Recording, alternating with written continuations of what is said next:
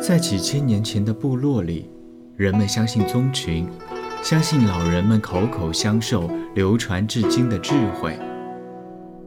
在古希腊，人们开始逐步运用理性思维，相信道理，而不是传统。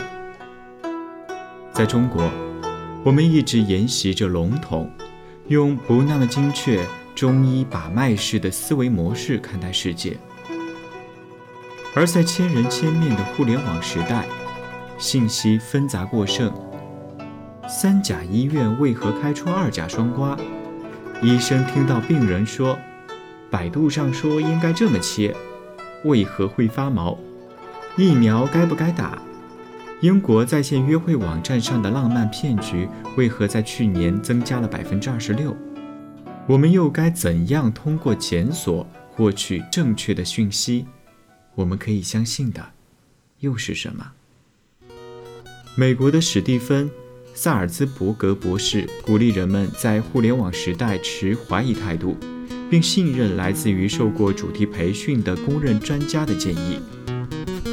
我是七果，九零后，跟随互联网成长起来的一个小辈，将和您一同在《柳叶三分钟》第二季，通过四期播客，一起探寻信息的真实，寻找检索的密码。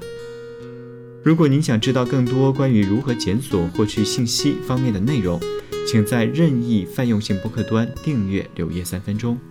那。下期见喽。